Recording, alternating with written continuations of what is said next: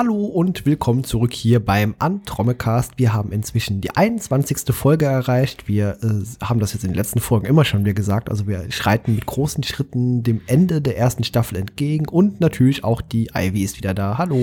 Hallo, aber jetzt sind wir so nah dran. Wir können jetzt unsere sieben Meilenstiefel ausziehen, denn das ist die vorletzte Folge der ersten Staffel. Ja, für uns ist das sogar noch näher als für die Zuhörenden da draußen, denn wir nehmen die einfach jetzt nacheinander auf und äh, die Lieben da draußen müssen halt noch zwei Wochen länger warten. Das stimmt.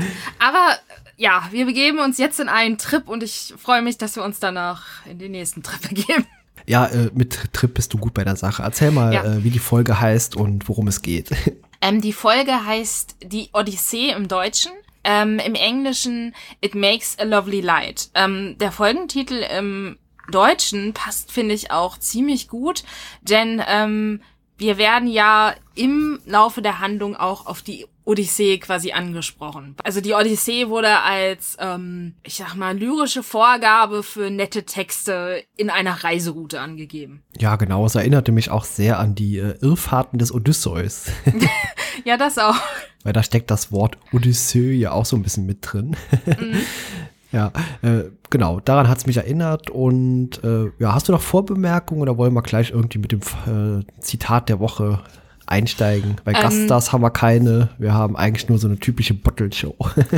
genau. Ich würde einfach nur noch kurz sagen wollen, dass der englische Titel It Makes a Lovely Light ähm, aus dem Gedicht My Candle Burns at Both Ends von Edna St. Vincent Millay ähm, stammt. Vor dem Zitat der Woche haue ich noch kurz die ähm, Erstausstrahlungsdaten raus. Ähm, der 7.5.2001 in den USA und der 9.1.2002 in Deutschland. Der Autor war Ashley N. Ware und die Regie hat Michael Robinson geführt. Und endlich auch unsere zwei Pappnasen mal nicht mit irgendwo aufgeführt. das stimmt. Komm bitterer Regen und wasche aus einem Herzen das traurigste aller Worte. Zu Hause. Lied aus meinem Exil von Ulla Temper, Dichterin NC 9825.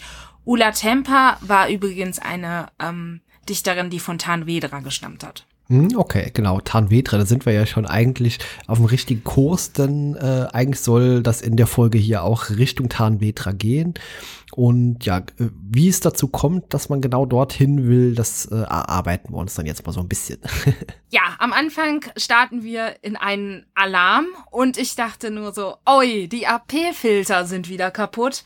Dylan stürzt an ruhig arbeiten, sage ich mal, Robotern vorbei, ähm, um dann festzustellen, äh, dass eigentlich alles in Ordnung ist, aber es eine Geburtstagsparty gibt. Äh, also dass die Andromeda, also das Schiff hier so mitmacht und ja, unser äh, Chef hier an Bord, der Dylan, der ist äh, sehr in Eile und er ruft auch niemand anderen irgendwie. Und ja, es soll irgendwie ein Overload der Reaktorsysteme gehen. Also bei Star Trek wird das heißen, Warp-Kernbruch steht bevor. und ja, es schließen sich auch ständig diese Sicherheitsshots und Türen hinter ihm. Genau. Genau. Und, ja, dann kommt ähm, er, glaube ich, in diesen äh, Slipstream-Kern irgendwo und da schreien alle laut Überraschung. Genau. Auf dem Kerzen, äh, auf dem Kerzen, auf dem Kuchen sind auch viel zu viele Kerzen, wie den feststellt, aber naja, sie haben einfach mal die 300 Jahre zugezählt. Kurze Trivia dazu. Ähm, diese Geburtstagsparty war eigentlich für den Anfang der Folge Doppelhelix gedacht, ähm, hat es nicht ähm, in dessen Drehplan geschafft und wurde dann hierfür dann gefilmt, weil die das sehr lustig fanden, stand in der Trivia. Ja, also ich, also ich als Captain würde das überhaupt gar nicht lustig finden. Ach, nee, ich auch nicht. Also ich weiß nicht. Also äh, wenn man sich so irgendwie dem Schiff bisschen verbunden fühlt und äh, ja, bei Star Trek ist das vielleicht noch mal was anderes, aber hier ist ja auch das Schiff wirklich eine Lebensform in Anführungszeichen und ich weiß nicht, ob man sich da vielleicht nicht noch ein bisschen näher verbunden fühlt. Also ich sag mal ganz ehrlich, ich wäre auch meinem Leben sehr verbunden und hätte echt tierisch Angst, wenn da so ein, denn was mal Warpkernbruch ist und ich denke mir, verdammt, also ich hätte erstmal einen Herzinfarkt gekriegt und wäre dann auch ein bisschen älter gewesen gleich direkt. An der Stelle der Hin den Hinweis, ähm, ich möchte niemals weder so eine Überraschungsparty haben, Kai, noch so ein Geburtstagsgeschenk wie das, was noch kommt. Ja, muss ich mal irgendwas überlegen. Also irgendwie vielleicht, ähm, du hast ja immer häufiger äh, Berichte von Amazon, dass du dich gestresst fühlst, wenn die liefern. Irgendwann äh, rufe ich dich an oder mach so, als wäre ich Amazon und sag, es wären 520 Pakete zu dir unterwegs. Und dann stehe ich vor der Tür und schrei laut Überraschung. Zum Glück haben wir Corona. Und du kannst es dieses Jahr nicht machen. Ja, aber das äh, hebe ich mir einfach mal im Hintergedanken irgendwo auf. ich finde das übrigens sehr ulkig, wie Dylan hier reagiert. Also er ist erst kurz fassungslos, äh, ja, tut sich dann aber äh, ein bisschen aufregend über Harper noch, regt sich dann aber eigentlich ruckzuck ab und äh, gefühlt äh, isst er dann auch ein Stück Kuchen noch und freut sich. Ja, Andromeda hat ja auch mitgemacht. Vielleicht hat ihn das irgendwie abgekühlt. Aber ich habe das Gefühl generell, ähm, dass Dylan nicht so der Freund von Partys ist, weil ähm, hatten wir nicht auch mal eine Party zu seinem Dienstjubiläum da? Also was heißt eine Party? Keine Party vielleicht, aber da näherte sich so ein Jubiläum. Da war er ja auch so schlecht drauf, weil die drei Jahre und dann ist man kein Captain mehr. Also bei ja. solchen Sachen begegnet uns Dylan nicht sehr begeistert. Ja, das stimmt. Aber du sagst ja auch was eigentlich ganz Gutes. Also wir erfahren ja eben auch, dass äh, jetzt eigentlich die Zeit auch wäre, dass äh, Dylan hätte das Kommando an den ersten Offizier abgeben müssen. Ja, das haben wir ja schon mal erfahren vor ein paar Folgen. Ja, ja, aber genau. jetzt, jetzt wird's ja nochmal erwähnt, genau. Genau, jetzt ist dieser Zeitpunkt halt gekommen. ja, genau. gut. Äh, wie gesagt, Dylan ist kurz fassungslos, regt sich schnell ab und dann äh, später sitzt er im Observatorium oder im Observationsdeck rum und dann kommt ja auch Baker dazu und und ja, der guckt so ein bisschen Gedanken verloren in die Sterne. Genau. Und dann bringt Baker ihm ein Geschenk und ich weiß nicht, ob sie nur so ungeduldig ist oder ob er die Packung wirklich nicht aufmacht. Denn Baker macht's dann für ihn auf und wir haben, wir sehen Koordinaten und sie möchte ihn nach Tan Vedra bringen. Wobei sie sich vorher noch darüber unterhalten, dass halt sein letzter Geburtstag, den hat er halt ähm, mit ähm, seiner Verlobten Sarah auch auf Tan Vedra ähm, verbracht, wo man, wie wir erfahren, Skifahren kann. Genau, vielleicht noch ganz kurz an alle anderen äh, da draußen erzählt. Tanvetra ist eben dieser Planet, ähm, der ursprünglich äh, das äh, Commonwealth gegründet hat, der sich aber dann nach dem äh, Krieg äh, abgekapselt hat. Das heißt, die haben äh, die Verbindung äh, zum Slipstream getrennt und seitdem äh, denkt man, man kann diesen Planeten nicht mehr erreichen. Ja, ich glaube, das haben sie sogar schon während des Krieges gemacht, aber ich bin mir nicht ganz sicher. Später in der Folge verwirrt mich Ref diesbezüglich ein bisschen, aber ja. Aber Tan Vedra wird in dieser Folge halt auch immer als die Heimatwelt bezeichnet. Ja, genau. Und offenbar ist ja auch Dylan, stammt ja offenbar auch von dem Planeten. Ich glaube, das hat er sogar auch schon mal kurz erwähnt. Aber ja, ich weiß auch gar nicht, ich habe das Gefühl, Beka ist da irgendwie auch viel versessener darauf als, wir, als er. Ich meine, wir erfahren später, sie hat auch noch andere Gründe dahin zu wollen. Aber ich glaube, für Dylan ist das so, ja, okay, das ist halt so und dann ist das jetzt so. Also Dylan nimmt das ganze Geschenk auch eher so ein bisschen zögerlich an und er meint auch, äh, ja, also ob dieser Hasturi, äh, also das Flexi stammt ja eben aus diesem Tagebuch der Hausturi. Irgendwo ist das ja so ein bisschen extrahiert worden und äh, diese Slipstream-Routen sollen ja angeblich dahin führen. Das ist ja eigentlich nur so eine Prophezeiung. Das ist ja jetzt nichts, was irgendwo tatsächlich mal jemand offenbar geschafft hat, sondern es ist einfach so eine Überlieferung. So habe ich das verstanden. Nee, ich glaube Hasturi, also der war ja einer von, wo ähm, Horn und so auch vorkommt. Ich komme gerade nicht auf die, diese grauen mit den langen Kinnen. Ähm, die sind ja alle so Genies, sag ich mal, die meisten von denen. Der hat das berechnet. Der ist dabei, glaube ich, verrückt geworden, aber der hat das schon berechnet. Also, weil er halt diesen Weg wiederfinden wollte. Ja gut, äh, dieser Planet, also Tanvetra, der gilt ja äh, seitdem als verschollen. Also das äh, fand ich ein bisschen merkwürdig, denn der Planet dürfte sich ja eigentlich nicht wegbewegt haben. Das geht ja tatsächlich nur um diese Slipstream-Routen. Genau, aber um da irgendwie hinzukommen, musst du halt quasi den Weg kennen und scheinbar müssen wir viele Umwege und einzelne Sprünge machen, weil es halt keine Direktroute mehr gibt. Also der hat sich abgekoppelt. Ähm, Vedra wird später eine größere Rolle ähm, spielen und da wird das, glaube ich, auch noch mal ein bisschen klarer. Aber das dauert noch einige Staffeln. Ja, ich glaube, der, ich glaube gelesen zu haben, dass man diesen Planeten tatsächlich in der fünften Staffel irgendwann genau. auch mal zu Gesicht bekommt, aber ja, äh, da sind wir noch lange nicht. genau. Aber eine Veteranerin ähm, sehen wir tatsächlich ähm, schon früher. Ich bin mir gerade nicht sicher, in welcher Staffel, aber es gibt eine Folge, in der tatsächlich auch ein Veteraner ähm, zu sehen ist, also ein ursprünglicher Vedraner, weil wir erfahren ja in dem Gespräch auch, ähm, dass es da eine humanoide Siedlung gab und so. Also die ähm, Vedraner sind blau und haben vier Beine. Ja, genau. Äh, es heißt auch, dass äh, schon offenbar viele versucht haben, diesen Weg zu finden und dabei irgendwie äh, gestorben oder einfach verschwunden sind. Aber Baker hat lässt sich da nicht so richtig beirren und sagt einfach, ja, die schafft das und lass uns das einfach mal machen. Und äh, kurz darauf kommt sie auch irgendwie total glücklich und eigentlich voller Elane auf die Brücke und setzt sich dann so in diesen Slipstream-Navigationssessel. ja, waren die Szene mit der Dusche nicht vorher, die hat mich irgendwie irritiert. Ja, die habe ich äh, einfach übersprungen, weil sie mich auch ein bisschen irritiert hat.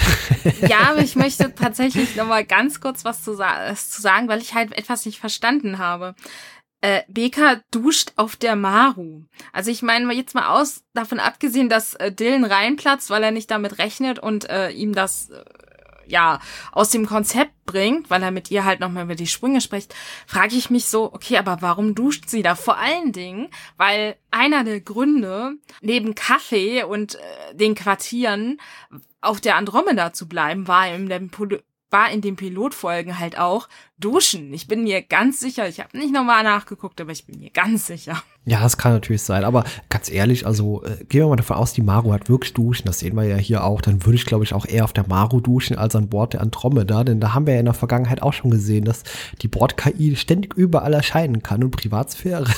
Ja, doch, es gibt ja den Privatsphäre-Modus, den wir ja die Folge auch nochmal sehen werden. Aber okay. ja, du hast recht, die ist irgendwie überall. Ähm, ja, aber wie gesagt, das hat mich nur irritiert. Aber genau, ähm, Deka schmeißt sich voller Elan in den Pilotenstuhl, die ist, ähm, die will da unbedingt hin. Dylan hat sich ja dann auf der Maru auch mitreißen lassen, obwohl er halt vorher Bedenken hatte, weil es halt so unwahrscheinlich viele Sprünge sind. Und ähm, weil das halt ähm, einen auch sehr mitnimmt. Nicht nur als Pilot, sondern auch generell meint er so Stipstream-Sprung, das nimmt einen schon mit. Ich habe bisher jetzt außer Gewackel nicht davon viel mitbekommen, dass das einen so dolle mitnimmt, aber das ist jetzt so. Ja, genau. Das äh, sollen angeblich über 20 Stunden Flug durch den Slipstream sein. Und das hat mich sehr an äh, die erste Staffel Star Trek Discovery erinnert, als Stamets da diese ganzen vielen Sprünge mhm. äh, machen sollte und äh, ja auch ähnlich in Mitleidenschaft genommen wurde. Ja, also es sind, wenn ich es mir, wenn ich es nicht falsch behalten habe, 46 ähm, Slipstream Sprünge, die sie machen muss. Ja, das wird auch noch mal interessant auf die äh, kommende Folge, die hier nachkommt. Ähm, ja, da werden wir vielleicht noch mal ganz kurz darauf eingehen. genau. Okay. Genau. Ja, also anfangs sieht dieses ganze Vorhaben ja doch irgendwie ganz gut aus. Doch äh, sie geraten ja irgendwie in so ein System, das aus zwei schwarzen Löchern und ja, irgendwie so dem Kern der Andromeda-Galaxis besteht. Und da werden sie irgendwie äh, zwischen so Gravitationsfeldern eingeschlossen. Genau, und irgendwie sagen sie vorher was von dem Energienetz. Davon wird dann nicht mehr gespro gesprochen, aber von den Gravitationsfeldern. Ich nehme an, die Felder der schwarzen Löcher.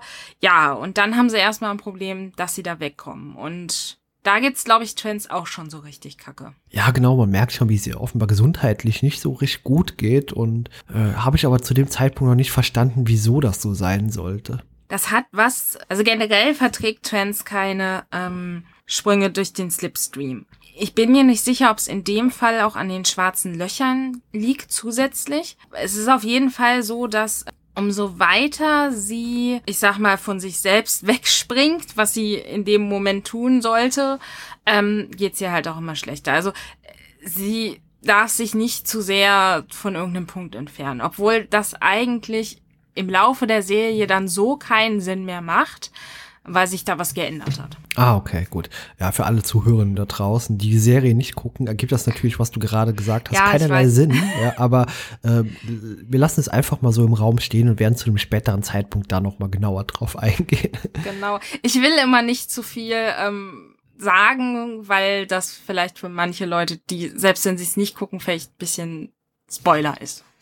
Ja, genau. Also wir sind jetzt bei diesen Gravitationsfeldern und es gelingt auch nicht so richtig da rauszukommen. Also Baker soll jetzt zu diesem Zeitpunkt schon äh, zehn Stunden durchgehend im äh, Slipstream geflogen sein und Ja, also versucht auch noch mehrfach die Andromeda raus zu navigieren, was aber trotz äh, voller Antriebsleistung auch irgendwie nicht gelingt. Und äh, Dylan sagt, sie soll auch dann dringend mal eine Pause einlegen, aber da hat sie auch nicht so richtig Bock drauf. Nee, aber ich frage mich halt an der Stelle auch, wo ist denn jetzt das Problem zu sagen, Moment, also okay, jetzt mal abgesehen von der Sache mit den schwarzen Löchern. Aber wo ist denn generell das Problem, zwischen diesen Sprüngen vielleicht auch einfach mal eine Pause machen? Zu machen. Ich meine, den sagt ja auch, Tier, äh, Tier sei schon, Rev sieht aus wie der Tod, mehr als sonst. Ich weiß nicht, warum Rev sonst wie der Tod aussehen sollte, aber okay. aber ja, da denke ich mir halt so, okay, selbst wenn du der Meinung bist, du kannst es jetzt noch super durchhalten, denk doch mal an deine Freunde, an deine Crewmitglieder. Ja, also das ergab natürlich keinen Sinn, dass man nicht einfach mal Pause machen kann. Das hätte für mich mehr Sinn ergeben, wenn man in so einem kleinen Nebensatz gesagt hätte, es gibt äh, für diese Sprünge dort durch den Slipstream so eine Art Kombination, so ein kleines Zeitfenster, also dass äh, diese ganzen Sprünge in einer bestimmten Zeit irgendwie absolviert werden müssen und dass, wenn man irgendwo zu lange wartet, dass sich das ganze Slipstream-Netz dann irgendwie weiter verschiebt und man das erste Stunden später nochmal probieren kann. So hätte das Sinn gegeben, aber so nicht. Nö. Ja. ja, die Frage habe ich mir nämlich auch gestellt. Ähm, muss ich damit in einer bestimmten Zeit durch oder ähm, ist es eigentlich egal und es geht halt nur einfach darum, dass du Umwege springen musst, weil, ja, also im Prinzip kann es ja auch einfach sein, dass ähm, du quasi sonst du, du hattest dazwischen, zwischen dieser Route, die du jetzt fliegst, hast du ein langes Routennetz gehabt. Und du musst einfach diese Punkte, die du sonst halt verbunden geflogen wärst, ähm, ja, jetzt nacheinander, damit du in diese Punkte irgendwie reinkommst. Keine Ahnung, aber uns wird ja nichts erklärt. Ja, genau. Und hier sehen wir jetzt auch gleich Trends nochmal, dass es ihr da immer noch weiter äh, schlechter geht. Und ähm, ja, Baker, äh, was will die da machen? Will die den Tee kochen oder so? Habe ich das verstanden, oder? ja, sie hat ihr irgendwas da fertig gemacht, ähm, irgendwas rein und mit heißem Wasser übergossen und hat ihr gesagt, dann wird's besser. Ich hab, weiß halt auch nicht, ob sie das zuerst für sich gemacht hat oder so, weil sie ja gar nicht wusste, dass, äh, dass Trans da ist, weil Trans ist halt lieber auf der Maro in dem Moment, weil sie halt bei ihren Pflanzen gerne wäre, also bei ihren Lieblingspflanzen. Ähm, und ja, ich könnte mir sogar vorstellen, dass sie vielleicht auch einfach ein bisschen weiter weg sein will vom Slipstream-Kern und das nur so sagt, aber ja, also irgendwie, sie, sie hat eine Kanne und da packt sie so ein, sieht so ein bisschen aus wie so ein Kaffeepad von einer äh, Petmaschine, nur größer oder wie, wie Tee, so ein, so ein Teefilter, den man kaufen kann für Dosen Tee, diesen, den man dann wegwirft. Und da hat halt Wasser drauf gegossen. Ja, genau. Also man sieht jetzt auch Trans, äh, die, die bricht ja förmlich zusammen und äh, Baker bringt sie da auch schnell aufs Krankendeck. Aber da man irgendwie auch wenig nur darüber weiß, was Trans ist, welcher Spezies sie angehört, sind eigentlich eher alle ratlos und äh, man kann ihr nicht so richtig helfen. Nee, also Rev sagt, er versteht halt, nicht, wie sie funktioniert quasi, wie ihre Werte sein sollten und da spielt halt gerade alles verrückt. Ja, richtig, genau. Ja, und dann kommt ja so eine komische Szene, da äh, hat ja ähm, Baker plötzlich den Einfall, sich irgendwas zusammen mixen zu wollen. Mhm, genau. Und dann wird sie ja auch quasi erwischt von ähm, Trans, die halt feststellt, äh, sie stellen Flash her. Und Baker ist absolut davon überzeugt, dass das ähm, kein Problem ist, weil sie wird nicht Flash-abhängig. Nee, auf gar keinen Fall. Äh, vielleicht ganz kurz erklärt ist natürlich diese komische, äh, fiese Droge, die wir vor ein paar Episoden kennengelernt haben. Und ich muss mal sagen, also bis zu dem Zeitpunkt hier äh, scheint man irgendwie Details, die man in alten Folgen bisher immer mal so genannt hat und das einfach immer nur wenig Sinn ergab, so ein bisschen zu verknüpfen auch. Mhm. Äh, Finde ich ganz schön. Also das äh, war vorher immer teilweise ein bisschen ärgerlich und hier wird das jetzt doch, wie ich gerade schon gesagt habe, schön irgendwie miteinander verwoben, dass das einfach mal auch ein Gesamtbild so langsam ergibt, was Andromeda hier überhaupt sein und machen will. Ja, ja, das ist, ähm, man bekommt immer so ein bisschen was mit und dann steht man da und fragt sich, was sollte das? Und äh, ja, jetzt, jetzt kriegt man langsam ein Bild und denkt so, ah, okay, Okay, ja, ich wiederhole im Prinzip nur, was du gesagt hast, aber ja, so ist es halt. Das habe ich halt auch gedacht. So, okay, das kommt wieder, das kommt wieder. Und ja, in meiner ja. Erinnerung war übrigens äh, BK äh, ständig Flash-abhängig, weil ich irgendwann da reingeschaltet habe und sie ja dann irgendwann tierisch auf dem Trip ist und nicht runterkommt und ich die Folgen davor irgendwie alle nicht groß gesehen habe und gedacht habe so, wow, die ist wahrscheinlich, die nimmt das Zeug folgenlang. Ich hatte, glaube ich, diese andere Flash-Folge davor, habe ich auch gesehen. Und dann war das halt so, dass ich der Meinung war, Beka hätte halt die ganze Zeit Flash genommen und wäre deswegen so extrem drauf. Aber nee, uns wurde ja in der Folge mit Johnny Lancy, ähm, wo Flash vorkam, halt ja erklärt, wie gefährlich Flash ist.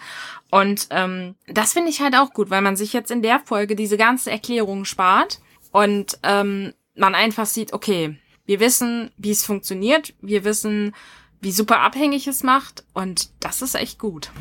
Ja, genau, finde ich auch super. Äh, übrigens auch, wie das von äh, Beka später äh, dargestellt wird. Äh, nicht von Beka, sondern von der Darstellerin natürlich. mhm.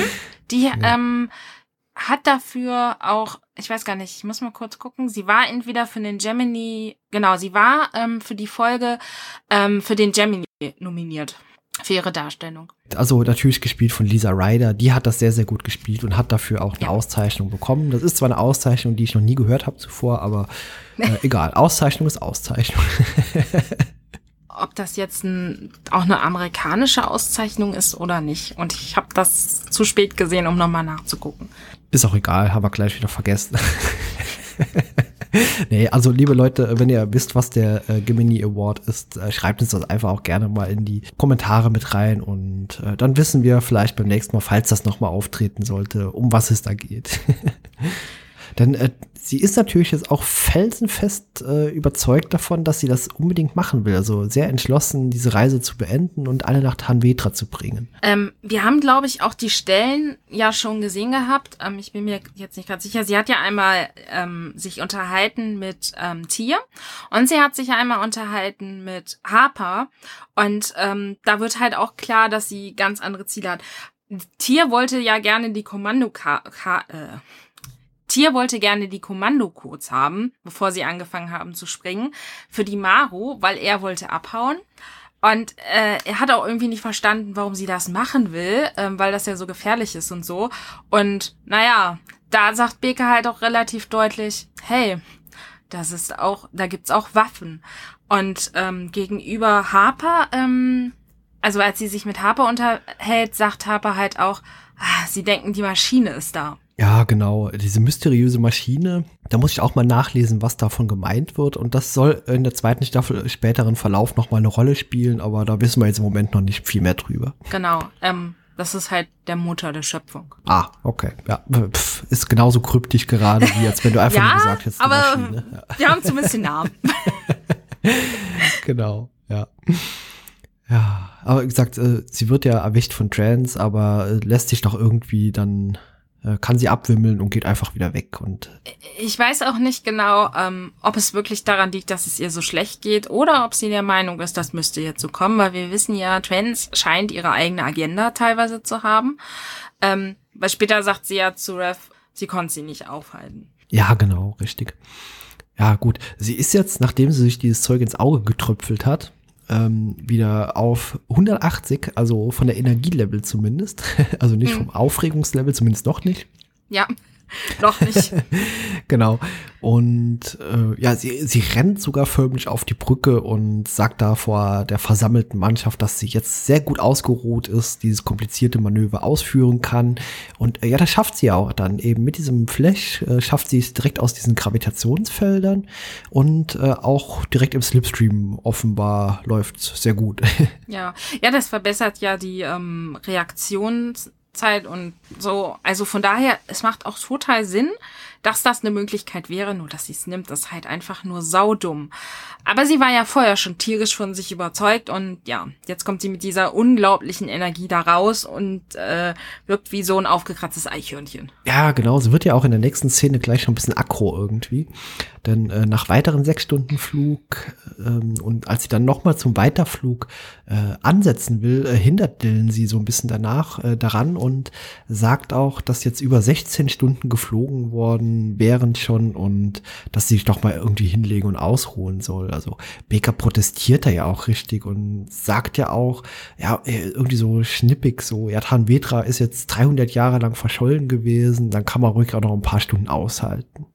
Ja, und sie meint halt auch, ähm, ja, sie wurde im Slipstream geboren und deswegen funktioniert das wohl. Das halte ich für die schlechteste Ausrede aller Zeiten. Egal. Weißt du, das erinnert mich so ein bisschen gerade tatsächlich an, an das in Discovery, so dieses so, ja, ähm, die Auswirkungen des Slipstreams haben die DNA des Babys verändert. Äh, nein, BK, leider falsches Franchise und viel zu früh. Und falsche Sache. genau. Ja, äh, wie gesagt, Baker ist natürlich immer noch im Drogenrausch. Das sieht man ihn hier jetzt noch nicht so an. Also in der Regel haben diese Leute, die das Flash dann nehmen, so diese weißen äh, Zombie-Augen und äh, das hat sie im Moment natürlich noch nicht. Das hätte Dylan das auch vermutlich direkt erkannt. Nee, die hatte sie aber tatsächlich, als sie sich in die Augen gemacht hat. Es wirkte nicht ganz so milchig wie in der Folge. Man sieht nämlich ähm, ihre Augenfarbe leicht durch und vorher war es richtig weiß. Aber ich habe mich halt, nachdem sie das erste Mal Flash genommen hat, gewundert, warum, als sie auf die Brücke kommt, ihre Augen normal sind. Ähm, die hätten an der Stelle schon weiß sein müssen, weil als sie ähm, in der Folge mit John Delancey auf diesem Planeten das Flash bekommen hat, waren ihre Augen halt auch während des kompletten Flash, äh, kompletten Trips weiß. Ähm, ja, genau, das hat mich auch ein bisschen gewundert. Ja. Aber das wird halt später erklärt, weil das, was Tier später sagt, mit Sicherheit da schon der Fall war. Ja, aber äh, gleich dampft sie ja erstmal ab. Also sie, sie reißt ja auch Dylan dieses äh, Flexi irgendwie aus der Hand und äh, gibt dem dann doch nach und geht erstmal irgendwie oder sagt zumindest, sie wird jetzt erstmal ein bisschen ausruhen gehen. Genau. Ausruhen tut sie sich dann, indem sie nochmal Flash nimmt. Das ist auch der heftigste Punkt der Sache, weil wenn sie sich jetzt gesagt hätte, okay, ich nehme jetzt einmal Flash und düst damit jetzt durch, wäre es bescheuert gewesen. Aber hm, das reicht halt nicht aus und sie muss ja quasi immer nachtanken. Keine Ahnung, ob das Flash äh, im Vergleich nicht so gut ist, weil sie es selbst gepuncht hat, weil ähm, da, der Trip von für mich war gefühlt auf äh, dem anderen Planeten, wo sie ihren Onkel gesucht hat, war meiner Meinung nach wesentlich länger. Also entweder war es mehr Flash oder vielleicht war es auch einfach besseres Flash. Weil sie hat sich da ja was im, aus dem Medizindeck da aus den Sachen zusammengemixt. Also. Ja, gut, wir erfahren ja auch gleich, warum sie eben keine milchigen, glasigen Augen hat. Genau. ja, äh, das fand ich auch irgendwie eine witzige Szene. ja, das ja. ist richtig, die war lustig. Ja, also, ja, gut, sie nimmt jetzt eben nochmal dieses äh, Flash, wird wieder erwischt diesmal von Harper und äh, sie hat ja auch irgendwie so merkwürdige äh, Hintergedanken fast schon, wenn sie an Dylans Befehl denkt, oder? Ähm, jetzt kann ich dir gerade nicht folgen. Hilf mir auf den Sprung. Oh, vielleicht steht auch Quatsch einfach hier in einem, äh, Eintrag. Ich äh, schaue gerade so nebenbei. Ja. Hier okay. steht nur dabei, dass äh, sie im Drogenrausch beginnt, dunkle Hintergedanken in Dylans Befehl zu so. sehen. Ja, also das glaube ich auch nicht, weil sie wird ja auch paranoid und sie wird ja auch immer aggressiver und so. Also die, die kann nicht mehr klar denken. Das war ja beim letzten Mal auch schon so. Die, ähm, die, ja, ist paranoid. Ja, genau. Wie gesagt, wird von äh, Harper erwischt und ähm, die bedroht ihn ja dann auch. ja, definitiv. Und sie, sie ähm, wirft ihm ja auch vor, dass sie seine Haut gerettet hätte schon vorher und ähm, dass sie es diesmal auch wieder schaffen wird. Und ähm, ja, er soll jetzt ähm, abhauen oder ihr helfen. Ja, genau. Und, und sie haut ja dann noch Haus, sonst würde sie ihn auf den Müll werfen, wo sie ihn her hat. Oder halt so eine Art. Ja, genau, schon krass, was sie da sagt, ja. Ja. Ja, aber ich als Harper hätte mich da nicht beirren lassen, hätte trotzdem Dylan mal Bescheid gesagt. Ja, weil die, man weiß ja, die ist jetzt völlig, völlig äh, auf dem Trip und weiß auch gar nicht mehr, was sie da von sich gibt. Ja, ich glaube, das Problem ist halt immer noch, dass sich Harper halt von der, Lo von der Loyalität her ähm, mehr Beka zugehörig fühlt. Und ich glaube, da ist halt der Punkt, wo bei ihm so ist, ah, ich kann jetzt nicht und, hm, und vielleicht hat er auch Angst, sie tut ihm was an und weiß nicht, was er tun soll. Aber ja, er hätte zu Dylan gehen sollen. Ja, zumal das Risiko, sie ist jetzt hier voll auf dem Trip, die, die ist ja ein Risiko für die ganze Mannschaft und das ganze Schiff auch, so gesehen. Ja. Ja, also da hätte man vielleicht die Vernunft doch mal siegen können. Naja. Ich sagt, äh, zurück auf äh, der Brücke macht sie jetzt auch Dylan eben das Angebot weiterzufliegen, doch der merkt auch direkt, irgendwas stimmt doch mit der nicht. Und ja, dann ja. kommt ja auch, äh, jetzt kommt das äh, Skurrile da, äh, Tier kommt dazu und der meint, äh, dass er auch äh, echte menschliche Hornhaut von Kontaktlinsen unterscheiden könnte. ja.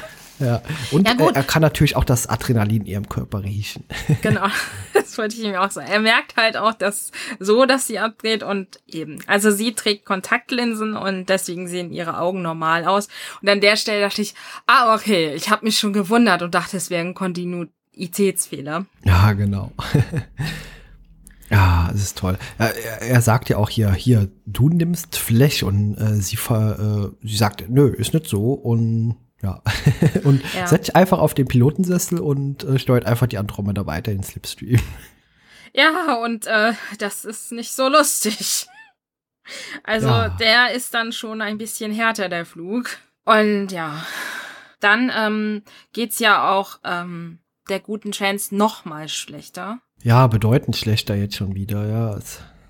Man, man merkt so ein bisschen, also man, ich finde, man sieht so ein bisschen an manchen Stellen sieht ihr Make-up trocken aus. Und ich finde, vielleicht war es ja sogar Absicht, das passt irgendwie, weil sie sieht dadurch halt echt schlecht aus. Ja, vielleicht hat man sie vor so eine, äh, weiß nicht, Rotlichtlampe gestellt für ein paar Minuten, damit das äh, Make-up trocknet. Genau so sieht sie aus, ja.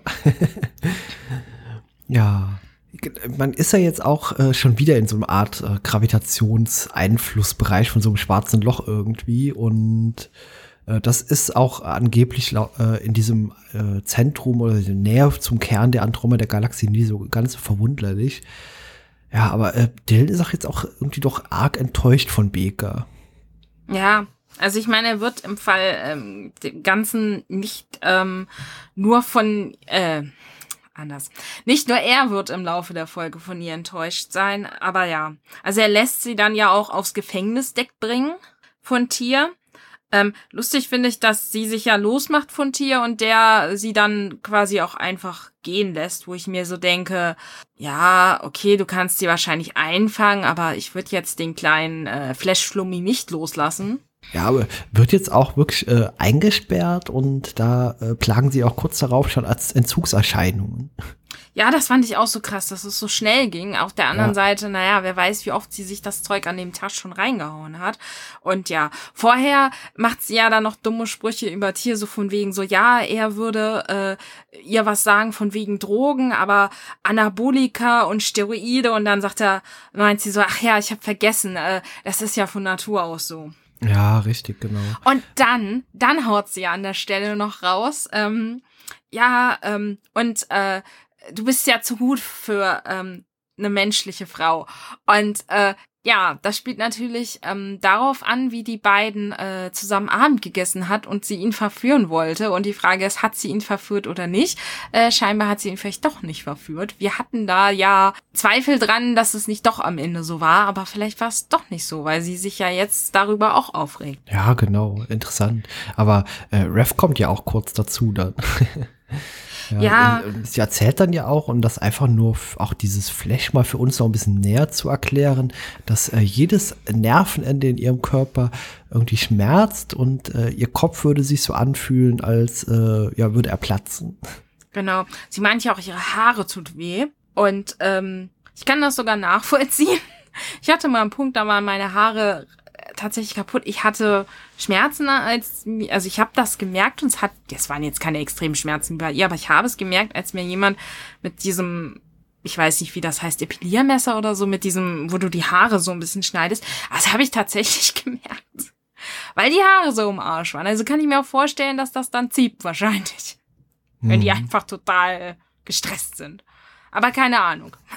Aber ja, ist halt richtig schlimm. Und sie will dann ja auch ähm, Rev dazu überlegen, äh, sie will ja dann Rev auch davon überzeugen, ähm, dass sie keinen kalten Entzug mit ihr machen, sondern sanften Entzug und dass sie halt einfach weniger Fleisch nimmt. Aber Rev meint halt, nee, da gibt's keinen sanften Weg.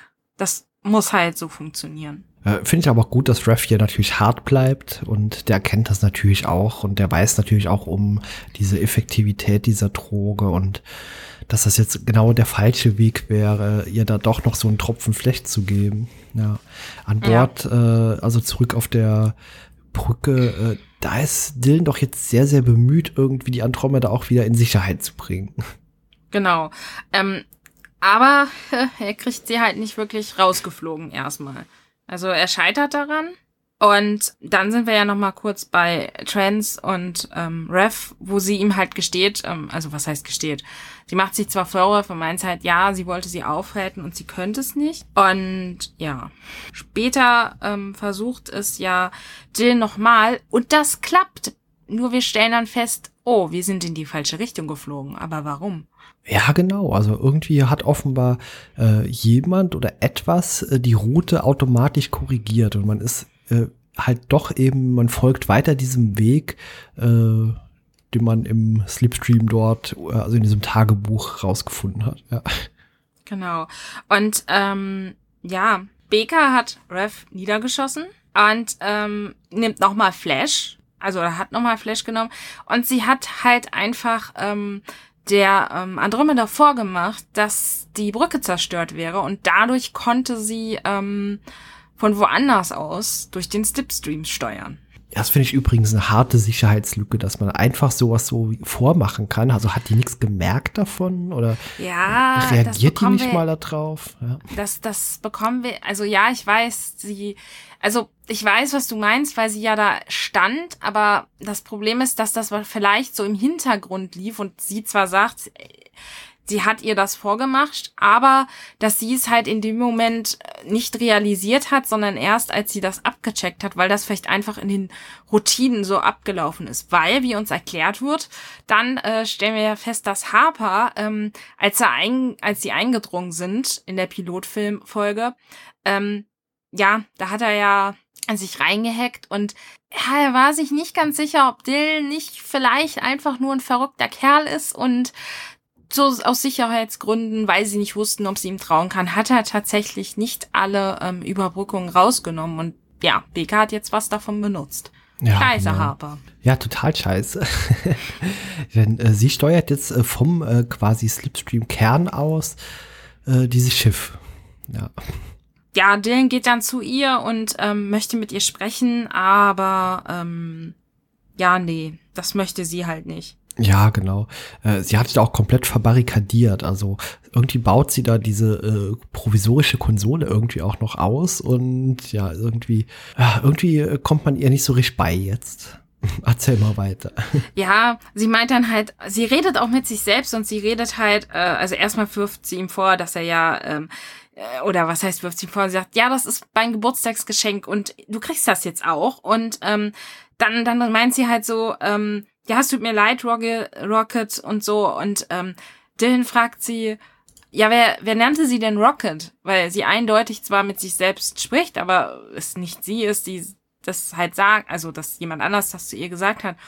Und dann meint sie so, ja, ja, sie wissen genau, wer das war. Und ähm, da meint sie halt noch so, ja, ich bin nicht mein Vater. Und ich denk mir so, Baker, es ist doch vollkommen egal, ob du dein Vater bist oder wie dein Vater ist dein Vater war nicht schwach und deswegen Flash-abhängig.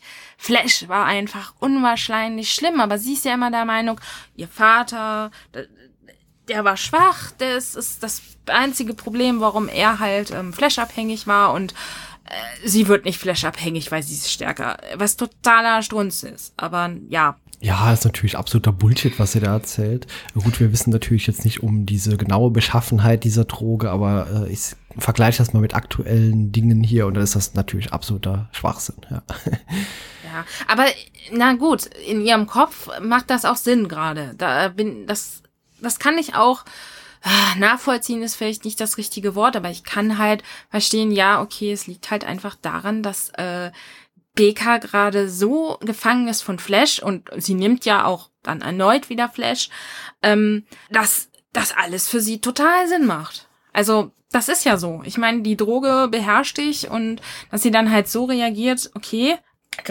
es macht Sinn, dass sie so reagiert in, in dem Zusammenhang, was mit ihr los ist. Aber es macht halt generell keinen Sinn, dass sie so denkt. Und sie hat ja vorher auch schon gedacht, ja, ich bin nicht mein Vater, ich krieg das schon hin. Nein, Bika, du kriegst das nicht hin. Und eigentlich hätte sie aus dem letzten Mal gelernt haben sollen. Ja, eigentlich schon, naja. Äh, derweil äh, kommt die Andromeda irgendwie so einem Quasar näher und äh, da Beka hier alles kontrolliert, sind die Strahlenschilde jetzt auch nicht aktiv.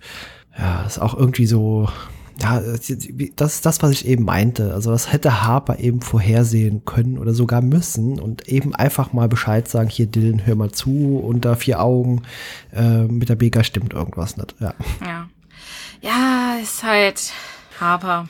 Ja. Ist nicht immer der intelligenteste. Ja, was heißt nicht der intelligenteste? Ist einfach, glaube ich, zu naiv manchmal. Ja, gut, du hast ja. recht, das beschreibt es eigentlich besser. Aber ja. Naja, man kann sie aber Gott sei Dank irgendwie doch noch ablenken äh, mit einem Hologramm, äh, sodass Harper die äh, Verriegelung aufheben kann und ja, dann kommt man auch endlich zu ihr. Vielleicht solltest du auch erwähnen, dass es ein Hologramm von Dylan ist und nicht das Romy-Hologramm. Ja, ja, genau. ja, und ähm, dann ähm, stellt Harper ja auch während der ganzen Sache fest, ähm, dass sie eine Ober eine Oberdosis, eine Überdosis hat und ähm, ja.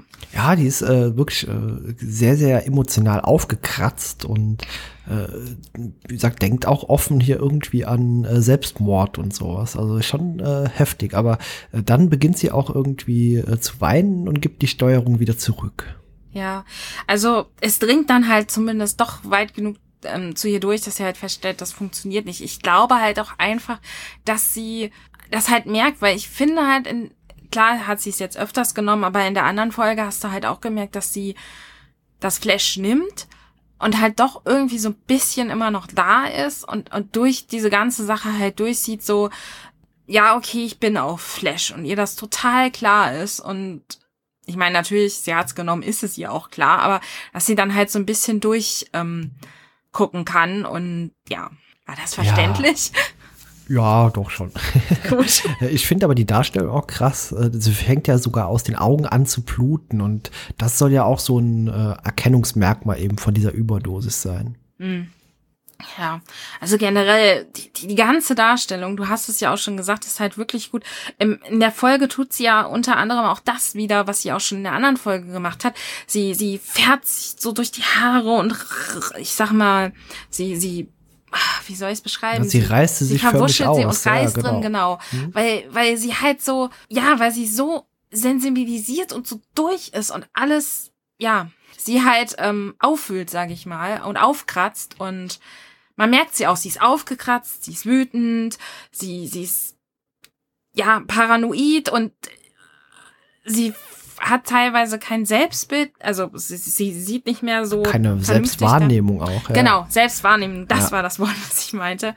Ja, also es ist schon richtig krass. Und ähm, ja gut, Dylan gelingt es dann aber auch, Gott sei Dank, die Andromeda wieder zurück an den Rand der Galaxie zu bringen, eben weg von diesen ganzen Einflüssen, die dort herrschen und ja, Beka wacht wieder auf dann auf dem Krankendeck und ja, sie ist auch offenbar stark in Mitleidenschaft gezogen worden, aber sie fängt sich oder hat sich Gott sei Dank auch wieder gefangen und fragt dann natürlich auch Gott sei Dank, äh, was mit äh, Trans und Rev ist.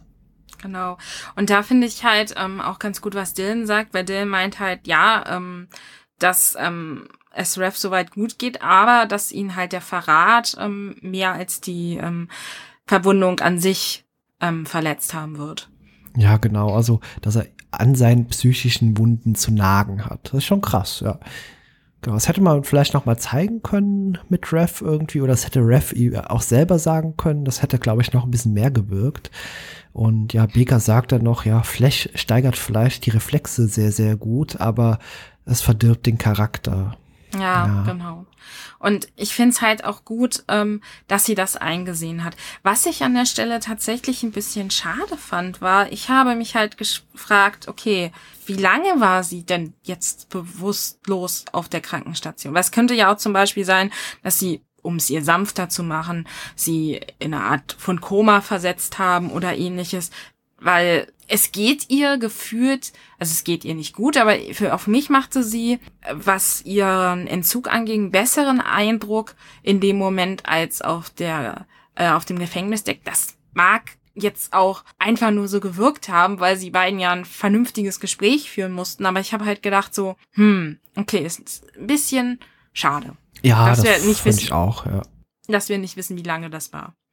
Ja. ja, genau. Aber Dylan sagt hier auch noch mal äh, gut auf den Punkt, denn Baker hat ja quasi noch mal versucht, da was Positives rauszuziehen, indem er, indem sie sagt, äh, dass es gut für Reflexe sei. Und äh, Dylan sagt hier, dass Flash einfach überhaupt nichts zu gebrauchen ist und einfach immer nur gefährlich ist. Und ja, aber er verspricht ihr ja auch irgendwie Hilfe und Unterstützung, um eben diese Sucht auch ein bisschen oder diesen, dieses Problem mit diesem Flash bisschen zu überwinden.